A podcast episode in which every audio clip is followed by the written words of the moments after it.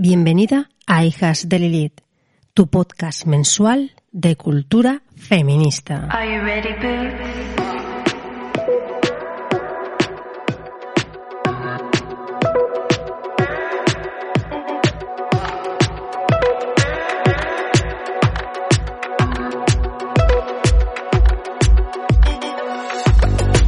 Arrancamos el programa y lo hacemos con la sección de machiruladas y olé.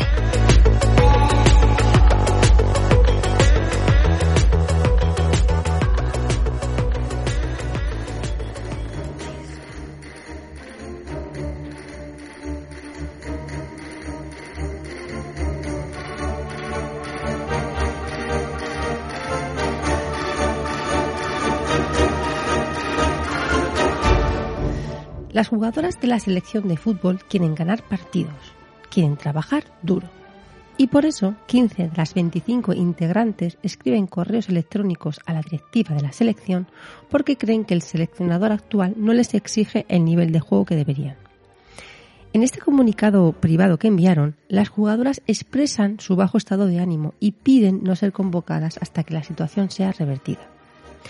Según el mundo deportivo, las jugadoras indican que además el seleccionador les obliga a tener la puerta de las habitaciones abiertas hasta que él va a cerrarlas para asegurarse de que están allí.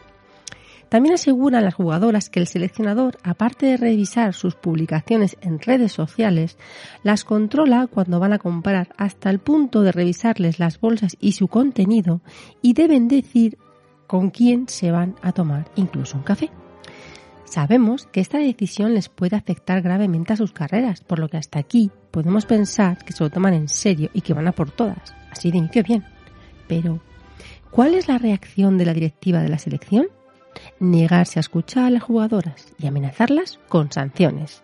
Es más, las están tratando de desleales. ¿Y qué creéis que ha hecho nuestro amigo Rubiales? Posicionarse con el seleccionador, pues claro, está tan ocupado trabajando por los derechos de las mujeres en los estadios de Arabia Saudí que el pobre no da para más. Pero vamos, que según la Federación Española no cederán al chantaje y esto no ha pasado nunca en el deporte femenino ni masculino. Este hecho, además, ha provocado que muchos medios de comunicación se hagan eco de esta noticia tratando a las jugadoras como niñas desleales y caprichosas. Pues bien, Año 2015. Nombran a Gala León como capitana del equipo de Copa Davis que nunca pudo debutar porque Rafa Nadal no la quería de capitana.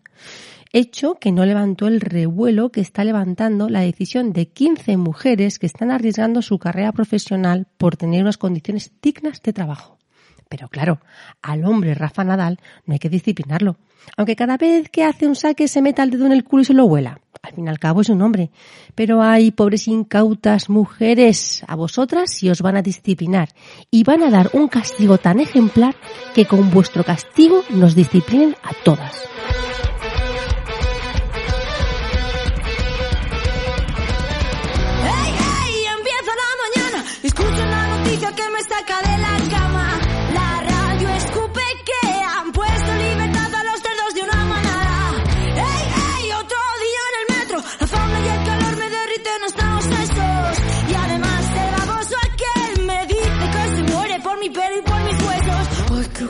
Matar alguien. ¡Ey, ey! No agaches la mirada, no mires aquí abajo, mira dónde está mi cara y dime con qué derecho has venido a repartir tu mierda, tendrás tu merecido,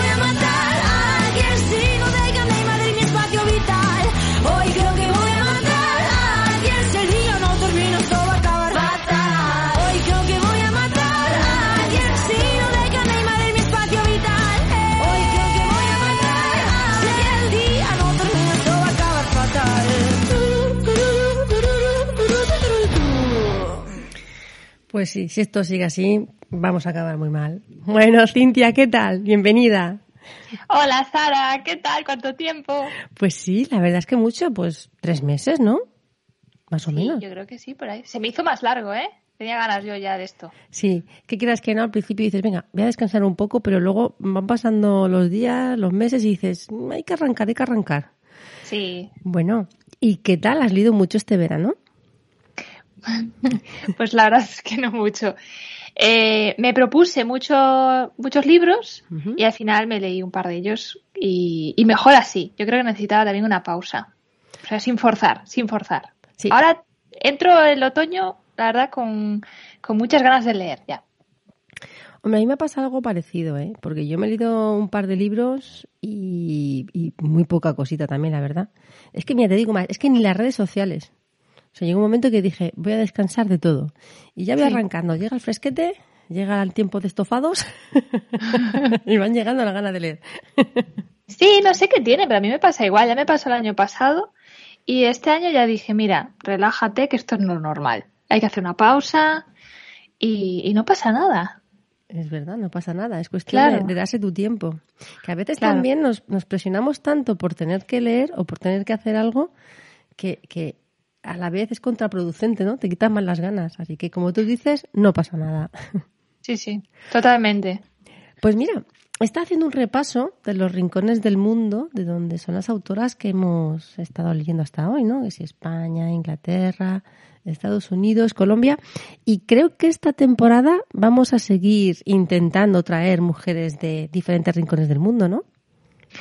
Pues sí, la verdad es que sí. A mí me parece muy importante que aparte de que leamos a mujeres, pues que, que nos esforcemos un poco también en, en- en leer a mujeres de, de otros sitios, de otros países del mundo, eh, porque si no también no tendríamos la manera de conocer otras realidades, ¿no?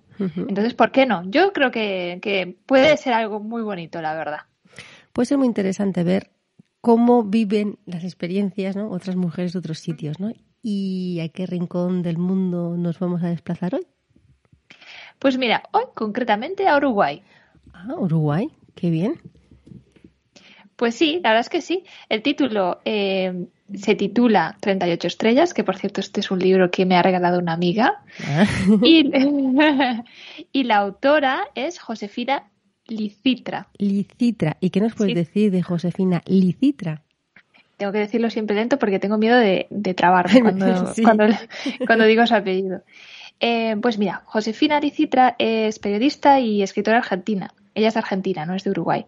Y bueno, es referente en su país por, por, su, por su estilo de, de- de crónica periodística. Y este libro concretamente, pues eh, se publicó en el año 2018, 38 estrellas, y reconstruye la historia de 38 mujeres eh, presas políticas que se fugaron de, de una cárcel de mujeres en, en Cabildo, en, Mon- en Montevideo, en Uruguay, sí, que se conoció como la, la Operación Estrella. Mira, la verdad es que es un libro muy, muy interesante. ¿Qué nos puedes contar sin que hagamos spoilers? Porque yo también me lo he leído, pero creo que es mejor que lo cuentes tú, porque yo tengo un don natural para destripar libros y películas, así que dinos. bueno, a mí también me cuesta. Eh, la verdad es que con este libro, como es un libro de que no es de que es de no ficción, eh, igual hay mujeres, sobre todo oyentas, que nos estarán escuchando desde, desde el otro lado del charco y que ya conocen esta historia, aunque por lo que lo cuenta la historia, es- estos hechos no tuvieron mucha trascendencia. Podemos hablar de esto más, a- más, más adelante en el podcast. Eh, y ahora, si queréis, os cuento pues un poco un resumen sin spoiler. Venga. Eh, trata de la fuga mm, de esas 38 mujeres, presas políticas. Esto ocurrió en el 30, el 30 de julio de 1971. Y estas mujeres escaparon de por las cloacas en Montevideo de esta cárcel. Eh, la mayoría eh, pertenecían a una organización clandestina del llamado Movimiento de Liberación Nacional Tupamaros. Y bueno, había entre ellas también algunas anarquistas y otras disidentes. Bueno, es que lo, pero las cloacas, ¿eh? O sea, esto ya tiene su punto. Pues sí, la verdad es que es digna de, de película esta historia. La autora se ayuda de testimonios de, de las propias mujeres, de las presas políticas, para recrear los acontecimientos en, en este libro que al fin y al cabo pues es una crónica mm, de hechos reales. A mí la verdad es que me encanta cómo está contada la historia, porque, a ver, por un lado te va contando cómo surge el movimiento Tupamaro, el contexto histórico del país, em, cómo se fueron sucediendo los hechos, ¿no? Para que estas mujeres pues acabaran en la cárcel, cómo eh, se fue forjando la idea para, de la fuga, cómo se llevó a cabo. Pero, al mismo tiempo, te va relatando la historia de, de algunas de estas mujeres, la historia personal digamos, de aquel momento. Entonces está muy bien conseguido porque podría haber sido un lío de nombres y fechas, pero para nada, o sea, no da para nada esa sensación y se lee muy bien. De hecho, incluso tiene momentos muy emocionantes, como el de, por ejemplo, el de las cloacas, cuando, cuando van saliendo, van por allí, me, me, gustó mucho, la verdad. Y para alguien como yo, que no tenía ni idea de esta historia de Uruguay, pues la verdad es que me parece un libro súper genial para, para, porque es muy informativo. Pues totalmente de acuerdo. Y como hemos dicho al principio, este libro me ha despertado mucho la curiosidad por la historia de, este país, de, de, Uruguay, ¿no? Que parece muy interesante, porque además es un país que nunca me había puesto yo a pensar en, en el contexto político que vivió. Y así como resumen, ¿qué contexto histórico, ya que estamos hablando de esto, nos encontramos en esta novela? Hay que tener en cuenta que durante la Segunda Guerra Mundial y la Guerra de Corea, Uruguay y Argentina habían servido de granero del mundo. Uh -huh. Pero terminadas las guerras, eh, América y Europa pues cerraron fronteras y la economía de Uruguay pues entró en una espiral de inflacionaria y recesiva en los años 60. Pues Cintia, este dato es curioso porque fíjate, desde otros países prósperos, ¿no? entraron en una recesión brutal, lo que como es de suponer, condujo a una situación de hartazgo nacional, ¿no fue así? Exacto. Eh, de hecho, bueno, durante, durante los años 60 y principios de los 70, un poco a raíz de esto, surge este llamado Movimiento de Liberación Nacional Tupamaros, o simplemente Tupamaros, pues como movimiento político en Uruguay. Uh -huh. Y este movimiento surge a partir de la vinculación de varios grupos diversos de la izquierda política uruguaya y otros individuos provenientes del ámbito militar. Uh -huh. Al principio había bastante diversidad ideológica dentro del movimiento, pero sobre todo con mucha influencia de la Revolución Cubana, que había sido hacía poco, ¿no? En 1958, uh -huh. y con influencia de, de, de, Che Guevara, su libro Guerra de Guerrillas, pero también influencia de, de Mao Zedong, uh -huh. por ejemplo. Y es que los tupamaros eran partidarios de, de prepararse para la lucha armada. De hecho, se organizaron como un grupo guerrillero, en un principio sin vinculación con ningún partido político existente, al menos hasta 1985, que fue ya cuando, cuando se produjo el, el retorno de la democracia a Uruguay. Uh -huh. Y bueno, ahí ya sale una ley de amnistía para sacar a los presos de la cárcel. Entre ellos, por cierto, el conocido futuro presidente del gobierno uruguayo, Pepe Mujica, que uh -huh. es muy conocido, sí. o la también conocida, aunque no tanto, Lucía Topolansky, que fue hasta 2020 la vicepresidenta de la República. Y que es, además, y junto a su hermana gemela, una de las protagonistas de este libro. O sea que es una oportunidad súper chula para conocer un poco más de la historia de esta mujer. Pues sí, porque además, como dices, ¿no? Que Lucía Topolansky se la conoce, pero menos, ¿no? Como siempre. Los nombres de las claro. mujeres silenciados. Pero has dicho que se organizaron en grupos guerrilleros. ¿Qué hacían? Sí, pues esto es así un poco, suena un poco a, a Robin Hood. Venga. A ver, sí. Los tupamaros robaban bancos, tomaban pueblos, asaltaban camiones con mercadería que luego repartían en barrios pobres. Uh -huh de, sí, denunciaban empresas por fraude fiscal. Por ejemplo, las armas las conseguían robándolas de casas de militares del gobierno. Uh -huh. Luego, a lo mejor hacían secuestros valiéndose de coches robados que luego devolvían a sus dueños. Claro, parece como que no solo querían llegar al poder a través de, de esta acción armada, sino que también como parecía como una especie como de maniobra para ganarse un poco la simpatía del pueblo. Uh -huh. Sobre todo en las zonas más rurales, que es donde ellos comenzaron y donde además se escondían de la, de la justicia. Uh -huh. Que esto es muy del pensamiento de Che Guevara, que decía que, que, la mecha hay que plantarla en el campo, que es donde se concentra el mayor malestar social para que prenda fuego, digamos. Claro, es como una revolución que deja claro contra quién va, ¿no? Y que intenta no perjudicar al pueblo porque lo de coger las furgonetas prestadas y luego devolverlas es muy grande. ¿eh?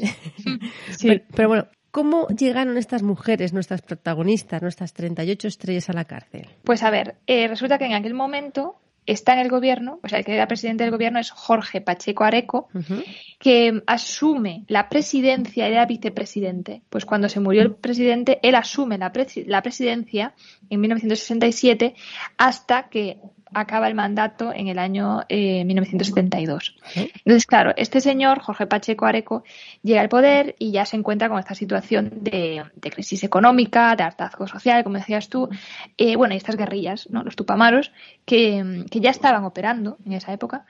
Y claro, él aprovecha para justificar de alguna manera la instalación intermitente de las llamadas medidas prontas de seguridad, que no es sino, que, mm, sino más que un, que un eufemismo para llamar al, al, estado de sitio, permitiendo así a la policía pues, a detener ciudadanos eh, sin, sin, respetar sus garantías constitucionales. Y no fueron ellas las únicas detenidas, eh, y, aparte es que hubo incluso asesinatos y bueno, hubo censura de prensa, se prohibieron partidos políticos de izquierdas, bueno, muchas cosas. Una barbaridad. Pero mira, fíjate lo que has dicho, ¿no? Las medidas prontas de seguridad, ¿no? Para implantar lo que es un estado de sitio, ¿no? El neolenguaje. Es que me encanta cuando se hacen estas cosas porque poner un nombre a algo que parezca una cosa y luego la otra, ¿no? en fin, en fin. Una cosa que se explica muy bien en el libro es el machismo rancio de estos grupos de izquierda de guerrilleros, ¿no? Hablando de lo que parece que es una cosa y luego son otras. La izquierda, que, que también lucha por las mujeres y luego son más rancios que, la, que los propios machistas de derechas. Pero bueno, volviendo al machismo rancio de izquierda que sigue en nuestros días, ¿qué nos puedes contar o qué te ha parecido el tema del líder masculino, el como macho creo que era, ¿no? Sí, bueno, tremendo. Sí, la verdad es que el libro no es que hable de esto directamente, pero claro, al final pues te habla de cómo surgió el movimiento de los tupamaros y al final pues, pues te habla un poco de este personaje, eh, Raúl Sendik, creo que, no sé si lo estoy pronunciando bien, Sendik. Claro, él fue el mayor líder que, había tenido la izquierda uruguaya y animó a dejar esas divergencias y a unirse eh, eh, y a armarse, ¿no? En, pos de este objetivo común, ¿no? Que tenían las izquierdas. De hecho, él decía, las acciones unen y las palabras separan. Vale. Sí, este hombre, de hecho, estuvo en la cárcel en Punta Carretas en, el año en 1930 y fue uno de los que se fugaron, porque ellos también se fugaron de la cárcel, se fugaron unos 107 tupamaros en la cárcel de varones eh, y esto se le llamó también la operación El Abuso, porque se, se, fugaron muchos presos a la vez. ¿Y qué más? Y bueno, aparte, pues le hirieron en la cara, estuvo muchos años oculto de la sociedad y separado eh, de, la sociedad. Y, claro, aquí viene lo curioso, porque este hombre tuvo varias mujeres, ¿no? Eh, bueno, varias esposas. Y aparte de esto, tuvo creo que unos seis hijos con, con varias de ellas. Dos de ellas eran hermanas, incluso. Entonces, a mí, a mí me recuerda esto un poco a Elon Musk, que tiene como 10 hijos también, y yo la verdad no sé cómo estos hombres em, tan de izquierdas eh, sacan el tiempo para conciliar. O sea, yo no me lo explico, ¿eh? O sea, no sé cómo lo hacen. Sí, sí, cómo lo harán. Tienen un talento tremendo. especial. Sí. Sí, sí, sí, sí, sí, sí, sí. O sea, ellos lo que viene siendo corresponsabilidad, bueno, no sé. Lo dejamos ahí. Lo dejamos ahí. Pero bueno, porque tienen a esas mujeres encargándose de todo. Claro, ellos de guerrilleros por el mundo. Sí, sí, sí. Pero bueno, lo de este hombre.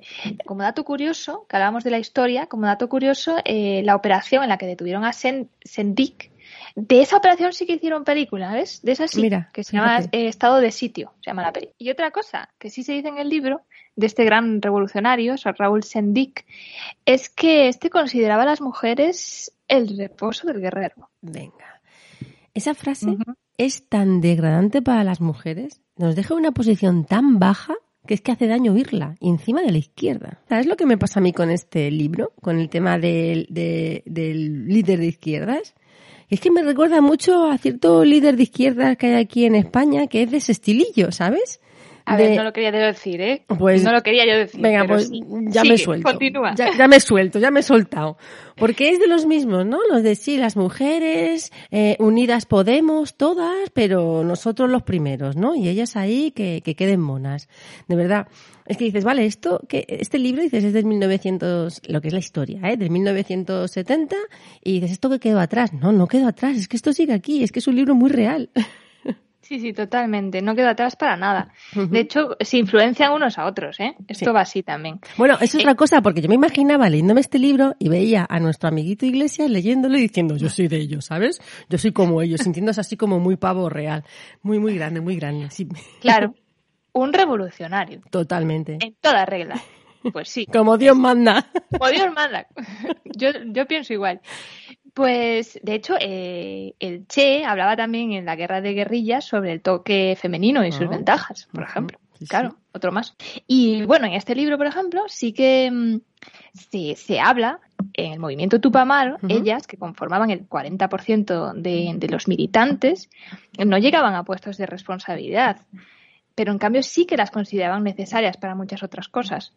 De hecho, por ejemplo, muy interesante, la hermana gemela de Lucía Toporansky, Sí. María Toporansky, eh, que bueno, se le conocía como la parda, eh, cuenta pues cómo ella quería expresar sus opiniones dentro del movimiento porque pues no estaba muy de acuerdo con ciertas cosas y no era escuchada por ser mujer y es por ser mujer porque de hecho en una reunión pues se pintó un bigote o sea muy tremenda Sí, sí. eh, muchas cosas no han cambiado, esto es así. Eh, muy interesante también, hay otro libro que me encanta cuando un libro te lleva a otro libro, eso me encanta. Me da puntos a este libro. Eh, hay otro libro que se llama Las rehenas, que habla de 11 tupamaras, rehenas de la dictadura de Uruguay de los años 70, que parece que habla bastante más de la desigualdad de, de género en este movimiento. Y pues cuenta como luego hubo nueve rehenes, varones, también presos políticos, eh, puestos en una situación similar en esa dictadura y que de hecho desde entonces hasta, hasta hoy en día se lo recuerda como un símbolo de, resistencia a la, represión dictatorial. En cambio, ellas cayeron en el olvido totalmente. Y, mm, luego cuenta otras anécdotas, como por ejemplo, como que las, las em, militantes que tupamaras que estaban casadas con otros compañeros tupamaros, claro, tenían una protección dentro del movimiento que las solteras. No, bueno, Claro, cosillas. Cosillas, como que tenían dueño, entonces, claro, estaban más protegidas. Y las que no tenían dueño, pues exacto. La izquierda. la izquierda, machista. presión total, ¿no? Sí, De- sí, sí. Dentro del propio movimiento. En fin, tremendo. Y Fíjate, ¿eh? como el sufrimiento de ellas no merece ser contado nunca, ¿eh? Pero a de los varones que sufrieron, pues mira, lo mismo sí. Es tremendo. Pero una cosa, Cintia, si esta mujer, o sea, más que esta mujer, si este libro y esta historia ha caído en el olvido, casi ha caído en el olvido, ¿cómo llega la autora a hacer este libro? ¿Cómo le llega la, la idea de, de investigarlo? Pues esto lo cuenta la, la propia autora, eh, que ella llega a este tema a través de una entrevista que ella le hizo a, a Pepe Mujica y él mencionó algo sobre esta fuga en la entrevista. Entonces a ella se le despierta la, la curiosidad. Y bueno, ella cuenta pues como que no hay información, tiene que... Porque claro, en el momento se le dio a la, a la fuga de la cárcel de los hombres, sí se le dio más bombo, Ah, pero a esta no. Esta eh, quedó olvidada. Entonces ella, para poder conseguir esa información, tuvo que, mm, que hacer todo el trabajo de investigación, un trabajo tremendo. Tuvo que encontrar a las mujeres, eh, trasladarse, incluso, claro, ella vivía en Argentina, trasladarse a Uruguay, hacer todas las entrevistas y sacó ahí, al parecer, miles de páginas de testimonios para un libro que al final es solo un par de cientos de páginas, ¿no? Pero bueno, a mí me encanta porque me parece que gracias a eso, pues va a quedar constancia en este libro eh, de esta historia y así nos puede llegar a, hoy en día mujeres como nosotras, como tú y como yo, que si no, es que no lo habríamos conocido. Pues, pues es verdad, además que es una historia, es una historia tremenda por lo dura y, y, y tremenda por lo, por lo atrevido de estas mujeres, ¿no? Que 38 mujeres escaparon de una cárcel haciendo un túnel por las Sí. cloacas de la ciudad. Pero, pero es tremendo. Es tremendo, da mucha pena el olvido, mm, el olvido sistemático de las páginas de historia que prota- protagonizamos las mujeres, ¿no? Oye, que se escapan tres tipejos de una cárcel en Estados Unidos, pues venga, la fuga de Alcatraz. Que se escapa un tipo aquí varias veces en España hace unos años y hacen la peli del lute. En Uruguay se fugan 38 mujeres de un penal y el olvido. Es que es tremendo, de verdad. Como, como tremendo es ver que esta situación no revierte. Yo sigo mirando, ¿no? Las pelis, las series, los libros que se hacen y, y pocos o ninguno habla de la historia de las mujeres. No hay una reinterpretación de lo que está pasando o, que se ve desde nuestra visión. Sigue todo igual. En la superficie sí parece, ¿no? En la superficie pues llamamos todos de moradito y cositas así. Pero, pero en el fondo todo sigue así. Así que Mm. menos mal que por lo menos estamos aquí nosotras mes a mes intentando luchar contra, contra todo esto, aunque sea la lucha de David contra Goliat, pero Mm. aquí seguimos, ¿verdad? Pues claro, pues sí, te da razón. Es que es un olvido tremendo, la verdad. Y totalmente invisi- invisibilizado. O sea, es que pa- parece que pasa desapercibido. Está Sí. muy normalizado. Muy normalizado que no estemos y muy normalizado que lo que hagamos, no- ni, ni nuestro sufrimiento es digno de ser contado, ni nuestras hazañas son dignas de ser recordadas. En fin, Mm.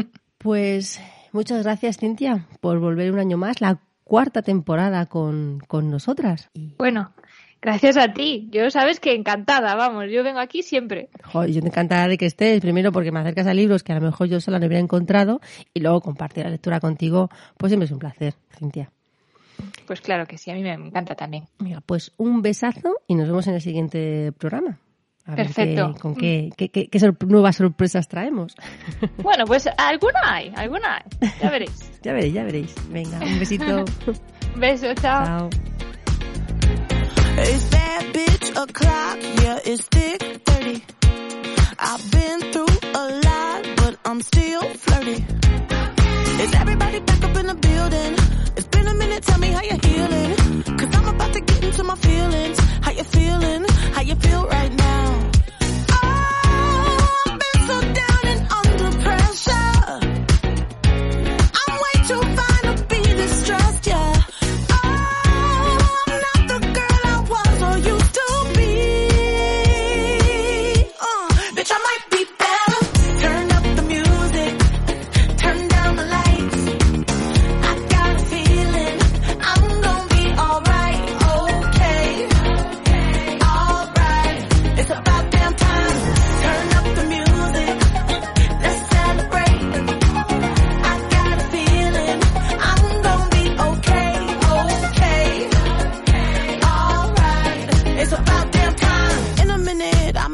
Sentimental man or woman to pump me up. Feeling fussy, walking in my Balenciennes, trying to bring out the fabulous. Cause I give a fuck way too much. I'ma need like two shots in my cup. Wanna get up, wanna get down. Mm,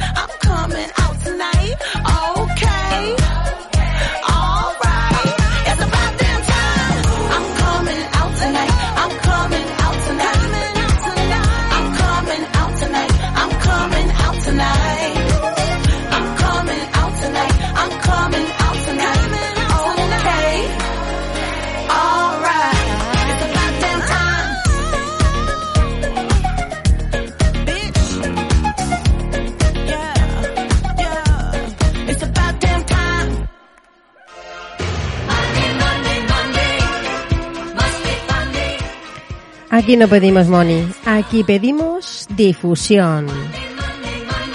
Ayúdanos. Hola Eva, bienvenida un año más a Hijas de Lilith, ¿cómo estás? Hola Sara, ¿qué tal? Pues yo muy bien, la verdad. Después del veranito, más relajada y con ganas de empezar la temporada, la verdad.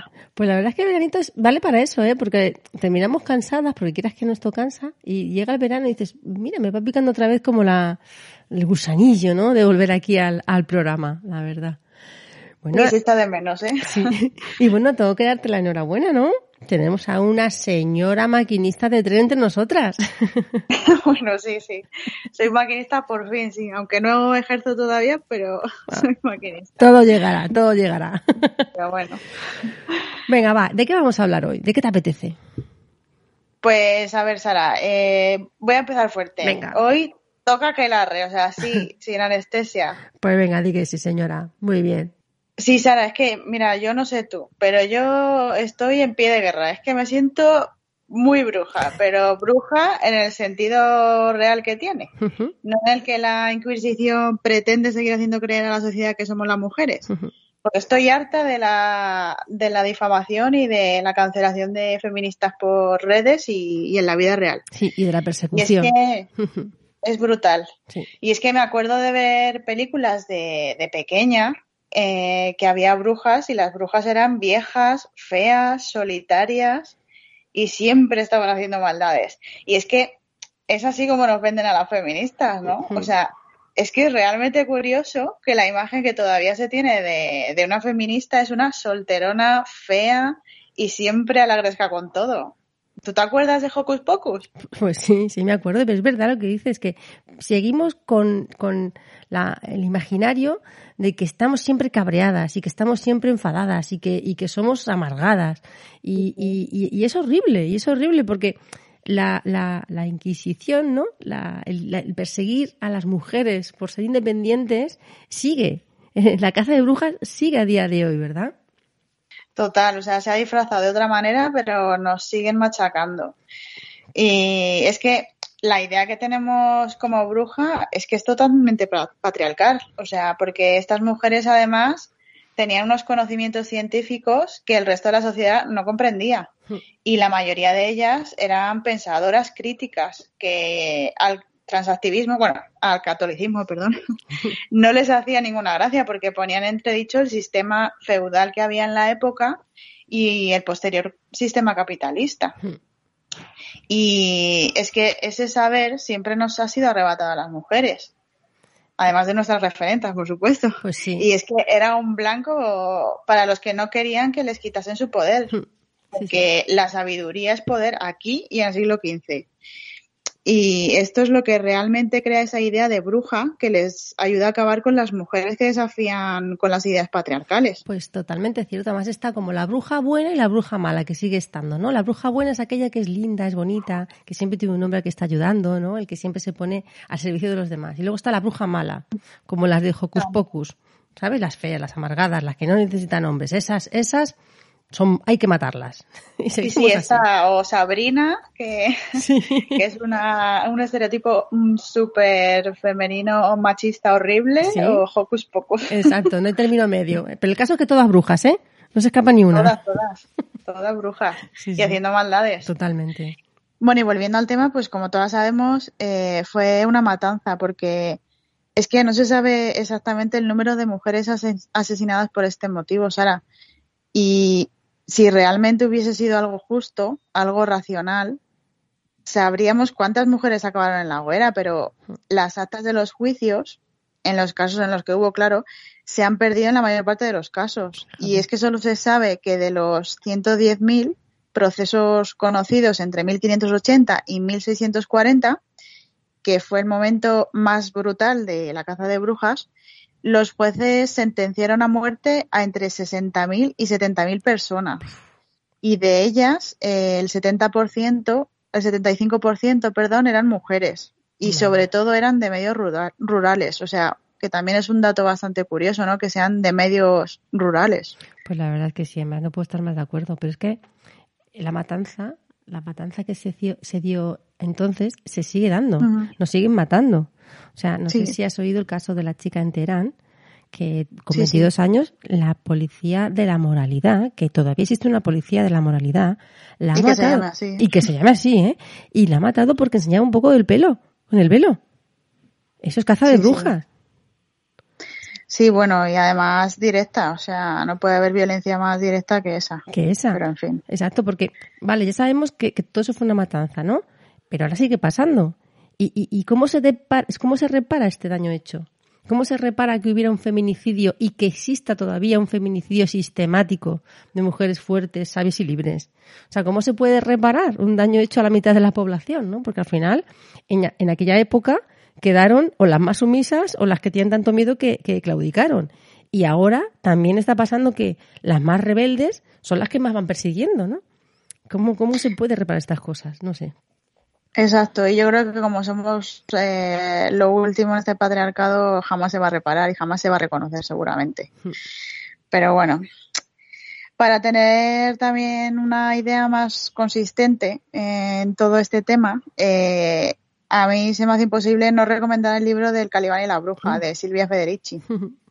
que seguro que muchas también lo conocéis, porque explica, pero brillantemente, eh, la teoría que tiene de cómo, según sus propias palabras, según Federici, dice que la caza de brujas está relacionada con el desarrollo de una nueva división sexual del trabajo que confinó a las mujeres al trabajo reproductivo. Y vaya, hablamos de feudalismo, pero no nos suena tan, tan lejano ahora eso de trabajo reproductivo. No, no, no, desde luego que no. Pero además, ya que yo, aparte que no suena tan lejos, llamarlo tra- trabajo reproductivo, yo creo que lo llamaría- tendríamos que llamar esclavitud reproductiva. Porque si fuera Sí. un trabajo estaría reconocido y sería remunerado, pero no. Se nos convirtió en esclavas.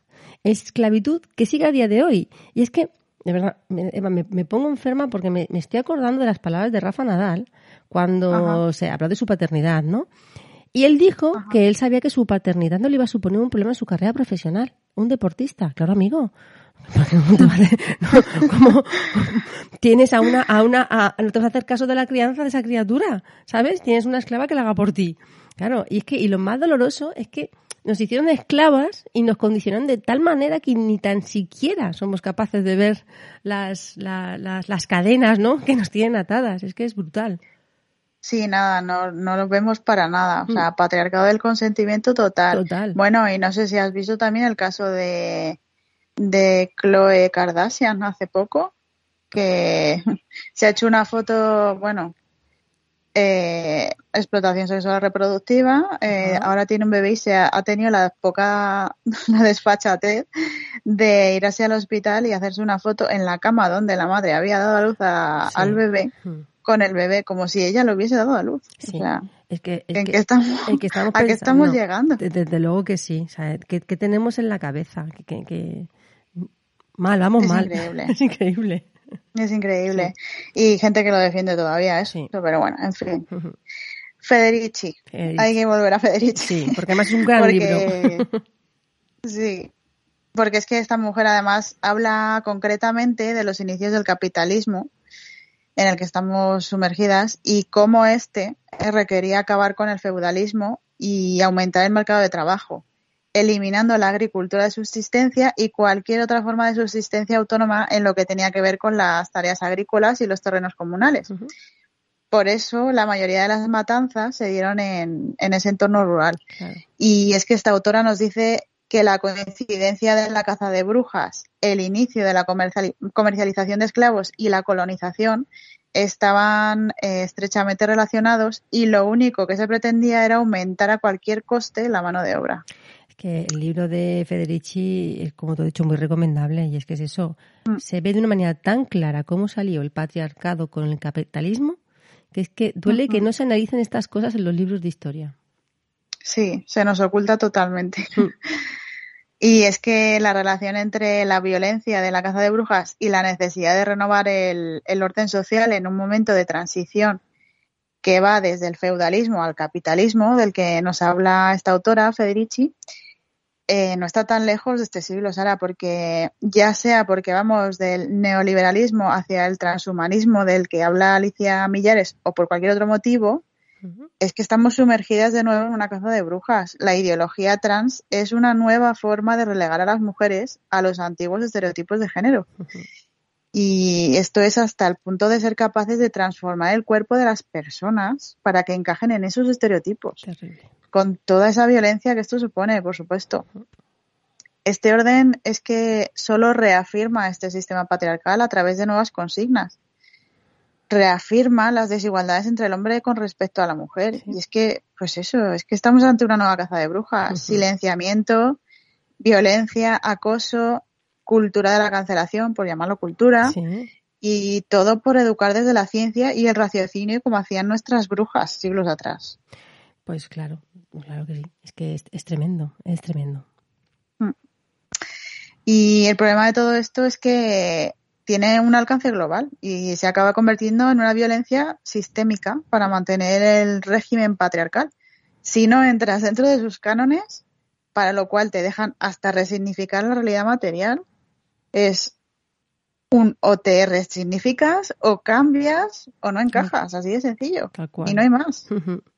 Porque si aprueban la nueva ley trans, la mayoría de feministas nos vamos a ver sumergidas en un cúmulo de multas y problemas y juicios por hablar con libertad simplemente de biología. Sí, y el daño que se está haciendo, porque nosotras todavía no nos hemos criado con este tipo de enseñanzas y somos capaces de ver, de ver esta locura.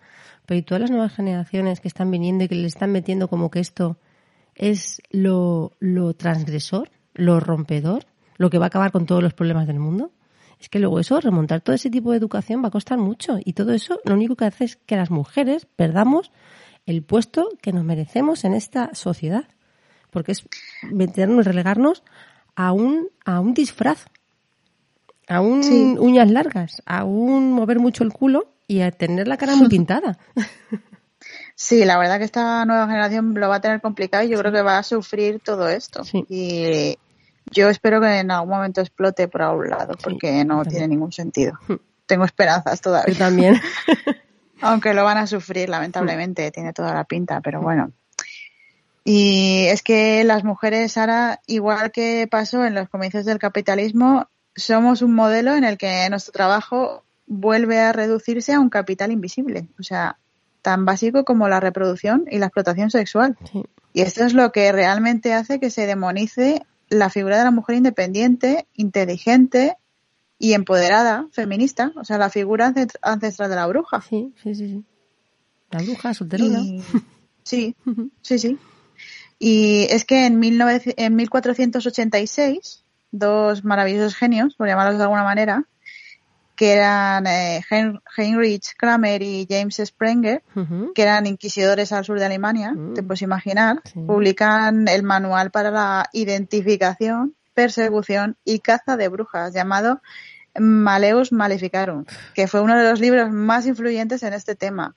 Es que se llegó a, impri- a reimprimir durante los dos siglos posteriores. O sea, porque no hay que olvidar que la cacería de brujas perduró durante tres siglos.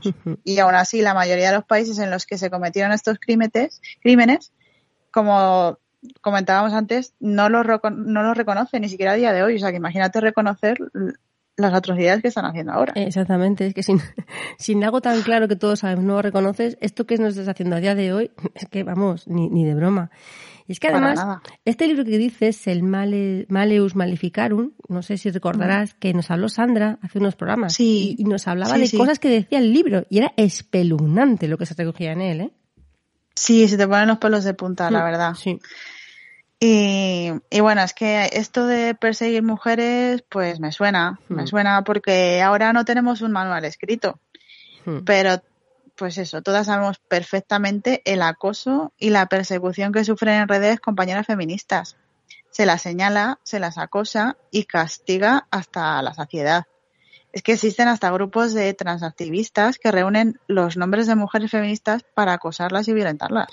Bueno, es que esto es impresionante. O sea, la fuerza que tienen que tener estas compañeras que están siendo acosadas de esta manera, que incluso les cancelan pues eh, trabajos que tienen que hacer, es decir, las intentan, el, eh, o sea, si vives en un mundo capitalista, si te quitan la manera de ganar capital, estás perdida, ¿no? Porque, Sí. porque es horroroso, pues, porque es horroroso. Pero es que fíjate, si es que a nosotras, que, que no somos un fenómeno de masa para nada, ¿sabes? O sea, que Mm. tenemos nuestra audiencia a la que queremos muchísimo, tenemos unas 1.500 personas, 1.500 mujeres que nos escuchan todos los meses, que eso para nosotras es mucho, Genial. ¿sabes? Pero para lo que estamos hablando, eh, llegamos a un, a un grupo reducido de personas, ¿vale? Incluso a nosotras, de vez en cuando, aparecen comentarios en nuestras redes sociales llamándonos terfas, deseándonos una muerte violenta. Ya. Fíjate. Que Yo cada vez que lo, que lo veo lo borro y bloqueo, ¿no? Pero, pero es tremendo, porque recibes uno o dos de vez en cuando y se te pone mal cuerpo. Porque se te pone Sí, mal te afecta, cuerpo, te afecta. O sea, tú imagínate lo que tiene que ser que tu día a día sea recibir toda esa basura a través de, de- de Internet, ¿no? Y, y que todo Ah. esto, además, en España esté respaldado por el Ministerio de Igualdad. Es No, que- desigualdad, desigualdad. de desigualdad. es que es un ejemplo más de la, neole- de la neolengua esta de la que se hablaba en, Mm. en el libro de 1984, ¿verdad? Sí, eh, sí, sí, es, es brutal. Mm. Es lamentable, la verdad, esta persecución contra el cuerpo de la mujer, del activista, mm, como forma de disciplina, porque es un es disciplinarnos de alguna manera. Sí, sí. Y por eso, por eso es que me parece tan importante entender que esto sigue a día de hoy, porque es que sigue, de verdad. Porque eh, sin el potencial reproductivo y la división sexual del trabajo, no podría subsistir este sistema. Por eso estamos oprimidas, porque les hacemos falta. Y es que esto hace necesario que seamos conscientes del origen de esta opresión en la, en la capitalización del cuerpo, ya sea de forma reproductiva o sexual, para mantener el género como arma sistémica. Sí. De hecho, es que es curioso, Sara, que esta masacre, masacre de la caza de brujas se instrumentalice muchas veces para hablar de la condena pública a ciertos comportamientos opresivos. Porque el sufrimiento de todo un sexo no importa. O sea, lo único que importa es el ego herido de un abusador, de un maltratador, de del señor de turno, de los hombres que tienen derecho a cualquier cosa por encima de nuestros derechos. Pues sí. Porque es que, Sara, hablamos de Sornosa y la que se ha liado este verano, por poner un ejemplo. Madre mía, hablemos de ella. Cuéntame. O sea, creo que todas hemos oído hablar de, de lo que ha pasado, de que el podcast Estirando el Chicle eh, invitó a Patricia Sornosa. Mm, Y en cuanto ocurrió esto, tú verás, y en el podcast ni siquiera hablaron de feminismo ni nada. O sea, fue una conversación divertida, amena y sin más. También sabían a quién estaban invitando. ¿Qué es Patricia eso? Sornosa no esconde su feminismo. Exacto, es como si invitas a salir a Falcón, es que sabes que te va a salir, ¿sabes? Claro, sabes, sabes a lo que te expones, sabes, sabes quién es esa persona y a qué se Sí. dedica. Entonces, eh, las hordas de seguidores de, de este podcast, pues las pus- pusieron a parir a las presentadoras. Y encima ellas se retractaron y vamos, la más o sea, evidentemente yo eh, me apoyo también a las presentadoras porque es injusto que se las acuse y se las acose de esa manera Sí, pero dejaron a Sornosa totalmente abandonada. totalmente, pidieron O sea, perdón. Sí, sí. Entonces, un poquito de sororidad, un poquito de, de apoyo, o sea, y no puede ser que se cancele a una persona a bolos o, o le repercuta socialmente y profesionalmente, porque es de lo que vive, Patricia Sornosa vive de ello, del humor feminista, por una cosa así. O sea, cuando tus seguidores tienen ese carácter y esa forma de actuar, vaya, Pues vaya, sí, hay que plantearse las cosas. hay que plantearse las cosas, tienes toda la razón. Pero volvemos Porque a... yo creo que se puede dialogar, ¿no? Incluso se puede dialogar con gente con la que no opines igual. Correcto, correcto. Incluso puedes decir, mira, es una opinión, es su opinión y tú puedes tener otra. La puedes compartir o no, pero lo que no puede ser es porque una opinión de una mujer, porque hay hombres que también lo dicen y no se les trata de esta manera, también hay que dejarlo claro. La opinión de una Mm. mujer trae toda esa, todo ese odio, todo, toda esa reacción que un programa, un podcast, que también se gana la vida con ello, llegan a retractarse y a, y a- y a- y a pedir perdón por traer a una mujer que se llama Patricia Sornosa a hacer una entrevista en la que tampoco profundizaron en temas así radicales, no como cuando Nada, estuvo aquí nada. con nosotros que fuimos a saco. ¿no? O sea que Sí, sí. O sea, a mí, bueno, en fin, me parece lamentable, me ha parecido indignante y por eso hoy quería hablar de, bueno, de un poco de toda esta caza de brujas porque me parece, me parece la, pues eso, inquisición, inquisición, como lo quieras llamar, pero seguimos en esto. Pues sí, es Seguimos en esto. Seguimos en esto y la caza de brujas no terminó. La caza de brujas bajaron un poco el nivel porque nos habían matado tanto que ya, no, no- si seguían, ya nos exterminaban. Pero seguimos con ellos, seguimos con la caza de brujas. Y lo que dices tú, nos quieren disciplinar para que pasemos Pues sí. por el aro. Pero, no. Pero no lo van a conseguir. ahí estamos, ahí estamos. No nos van a doblegar. Estamos en pie de lucha. Totalmente. Y los vemos de cerca y estamos de frente. Y aquí nos van a tener. Pues sí, Pues sí. que se atrevan. Exactamente. Pues muchísimas gracias, Eva. La verdad es que ha sido un placer hablar contigo como siempre. Y aquí hablando de la, de la caza de brujas, ahí empezando fuerte. Nada, un placer para mí, que yo tenía muchas ganas de volver, así que nada, yo encantada de la vida, ya sabes, a patear el canon patriarcal, ¿eh? Exactamente. Y no parar hasta que lo acabemos con él. Hombre. Pues un abrazo beso, Sara. gigante, compañera. Un beso. Chao. Por completarte me rompí en pedazos. Me lo advirtieron pero no hice caso. Me di cuenta que lo tuyo es falso. Fue la gota que rebasó el vaso. No me digas que lo sientes. Eso parece sincero pero te conozco bien y sé que mientes. Te felicito que bien actúas. Eso no me cabe duda. Con tu papel continúa. Te queda bien ese show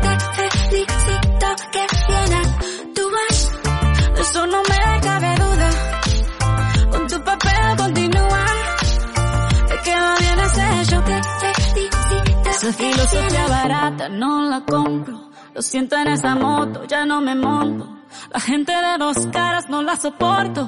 Yo que ponía las manos al fuego por ti. Me tratas como una más de tus antojos. Tu herida no me abrió la piel, pero sí los ojos. Los tengo rojos. De tanto llorar por ti y ahora resulta que lo sientes. Suena sincero, pero te conozco bien y sé que mientes. Te felicito que bien actúas.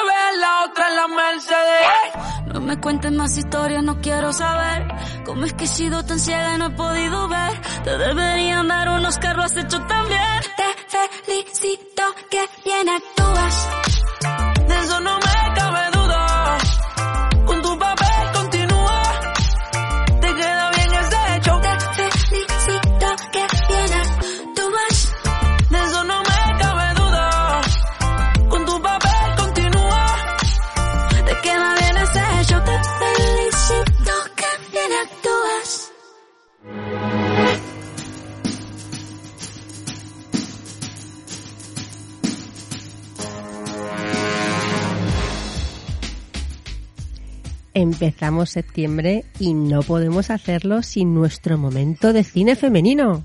Hola Carolina, ¿cómo estás? Hola Sara, ¿qué tal ha ido el verano? Pues bastante bien, mira, no me quejo. He desconectado mucho porque fíjate, he cerrado redes sociales. ¿eh? Ah, perfecto. Transgresora, ¿eh? Pues he cerrado todas las redes sociales y parece que no, pero mi cabeza ha podido descansar un montón, ¿eh? Muy bien. Y bueno, me alegro mucho de volver a estar contigo este mes. Ay, pues mira, a, a mí también me da una alegría especial el volver al programa este mes porque quiero cambiar mi opinión sobre septiembre. Mira. Sabes que yo no nací aquí, así que voy a decir algo que puede ser un poco contradictorio para las locales, pero para mí septiembre es un mes de cierre. Es muy melancólico porque se acaba el verano Sí.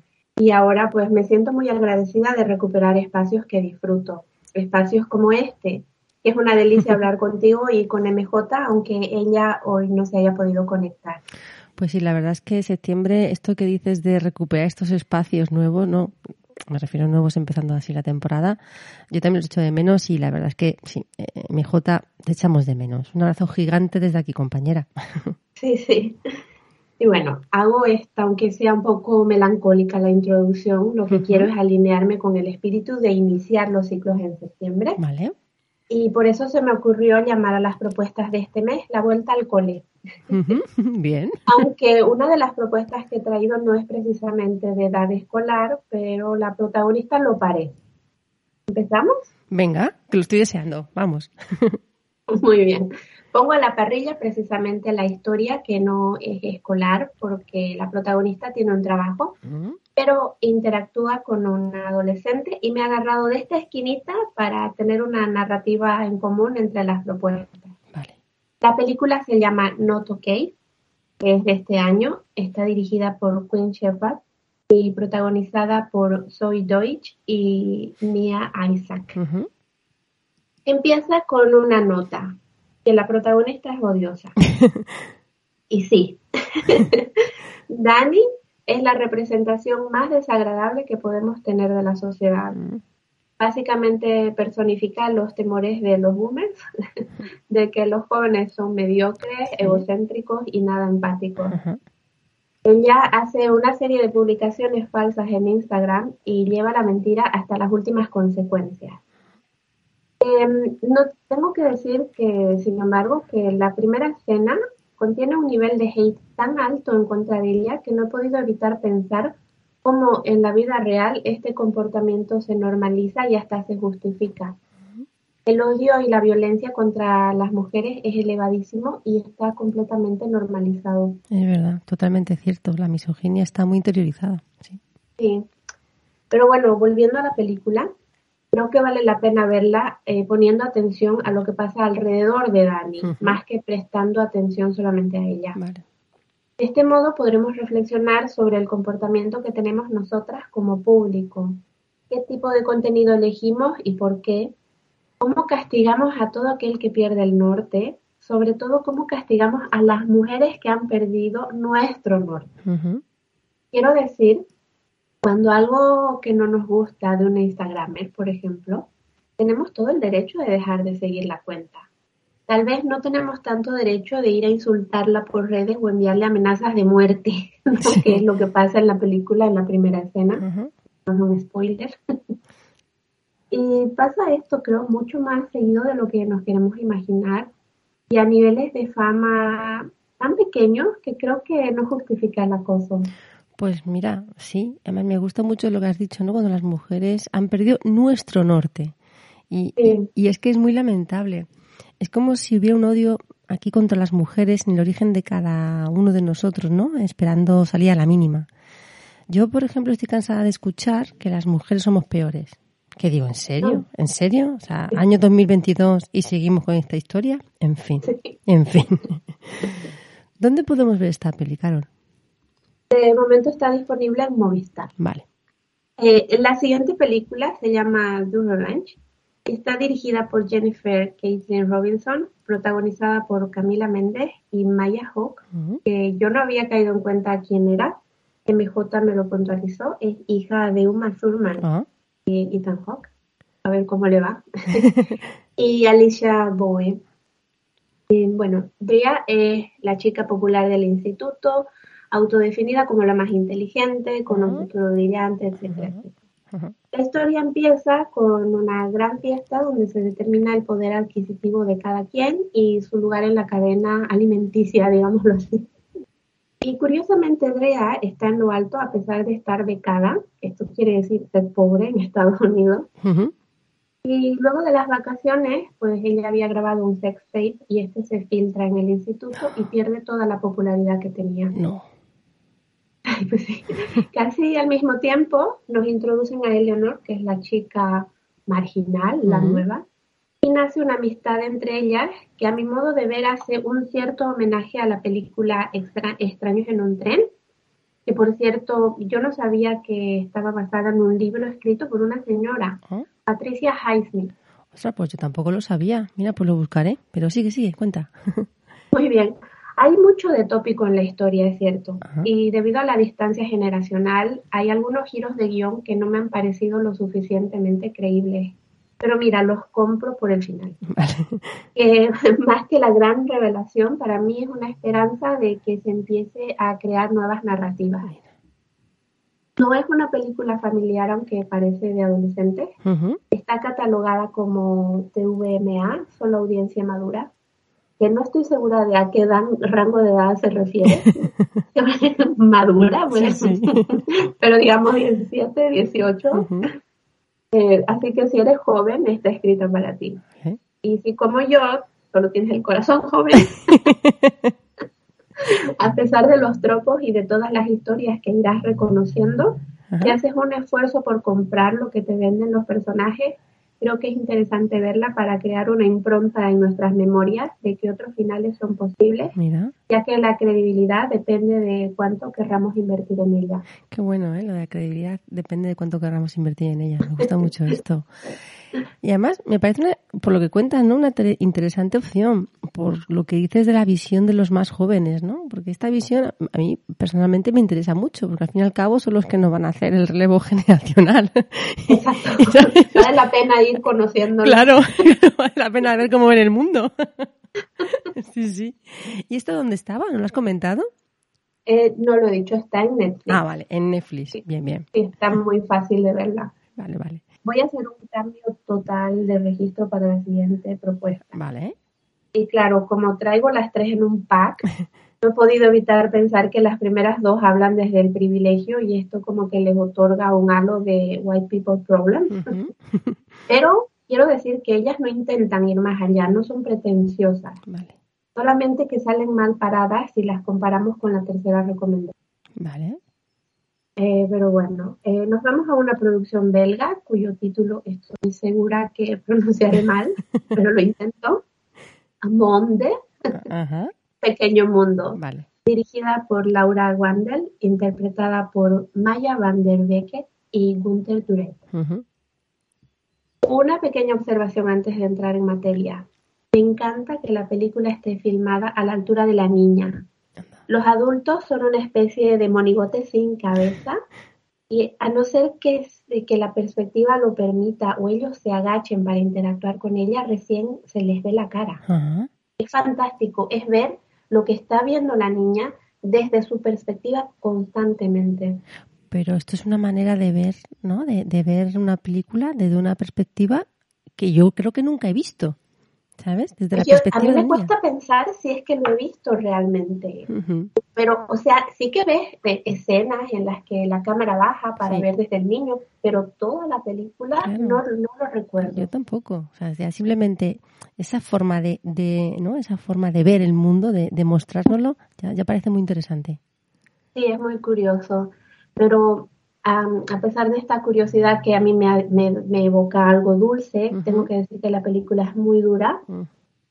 Y sé que si bien en escena se ven pocas eh, escenas violentas, violentas en comparada, comparación con la violencia que salpica sangre desde la pantalla, la violencia a la que nos están acostumbrando últimamente. sí, sí. Pero esto que se imagina o, o se ve de fondo o se llega a ver un poco es una violencia que te rompe Ajá. es muy, muy dura. Y la historia va de una niña que empieza el cole, es muy tímida, muy, le, le está costando muchísimo y además tiene que ver cómo ah, eh, su hermano, que tiene un par de años más que ella, sufre bullying. Vaya. Y vamos a ver cómo, a través de ella, cómo, cuál va a ser el impacto que tendrá en la vida de cada uno de ellos. Si no ha llorado sangre es porque soy incapaz físicamente de hacerlo, pero por favor, he conectado muchísimo, tiene un mundo emocional muy rico y en realidad pasa poco. Es lo que me encanta de, estas, de este tipo de películas. que cuando tú la resumes es muy corta, Sí. pero cuando la ves, la vives. Ah, y es muy buena. Son de esas películas que después de verlas te siguen acompañando un tiempo. Exacto, exacto. Joder. Está en Movistar y creo que se puede alquilar en Filming. La verdad es que lo que estabas diciendo, ¿no? De que la película es violenta, pero sin ser violencia de esta física de sangre, ¿no? De la casquería a la que nos están como anestesiando, ¿no? La que cada vez estamos más acostumbrados. Para mí Sí. es una violencia mucho más profunda, mucho más violencia con, con, con terror, ¿sabes? Terror psicológico, ese tipo de cosas, ¿no? Como el bullying o las cosas que parece que intuyo que voy, que voy entendiendo lo que le cuentas de la película, ¿no? Porque tiene pinta de ser muy dura, como dices, pero, pero muy interesante, la verdad. Y quiero, además que como que la, la crudeza no está en las imágenes, sino en lo que tú intuyes que siente la niña. Mm, Entonces, te, te, te pone tan, tan rápido en su cuerpo que. Que, que sufres, aunque tú no estés viendo, ah, que se ven que hay escenas, que hay momentos que, que son mm, la, ves en la pantalla la violencia, ¿no? Pero son los otros momentos los que, que llegan más profundo porque los estás entendiendo como la perspectiva de la niña. Claro, y te puedes poner en su piel, ¿no? Además, como, no sé, en mayor o menor medida yo creo que alguna de nosotras algún tipo de esa violencia que dices, que intuyo que tiene que tener la película, seguro que la hemos vivido Sí. y nos es más fácil, ¿no? Eh, conectar con lo que la cría está sintiendo en ese momento. Pues, Exacto. pues tiene muy buena pinta. Mira, como este fin de semana no parece que va a ser muy bueno, creo que es un fin de semana perfecto para Mantita y ver, y ver esta película. Sí, sí, sí, la recomiendo mucho. Jo, pues muchísimas gracias, Carolina, por este arranque de, de vuelta al cole ¿eh? y por volver a estar con nosotras un mes más aquí en Hijas de No. Lilith. Muchas gracias a ti. Nada. Muchas gracias. Y espero que el- si hay una próxima, pues nos encontremos con MJ también. Jo, yo también lo espero, la verdad, que, que se le echa de menos, se le echa de menos. Sí.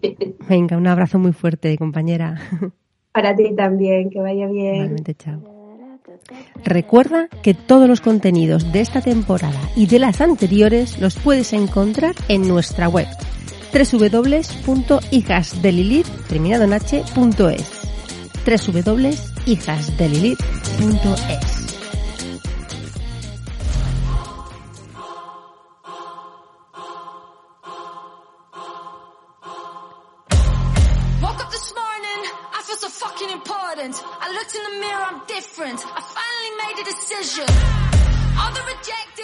Hemos llegado al final del primer programa de esta cuarta temporada de Hijas de Lilith. Cuatro años contigo, amiga. Gracias Cintia, Eva y Carolina por arrancar conmigo esta nueva temporada.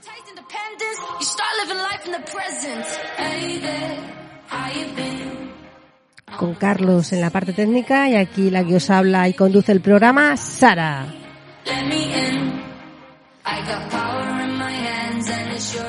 Y recordad que nuestras botas se hicieron para caminar y para patear.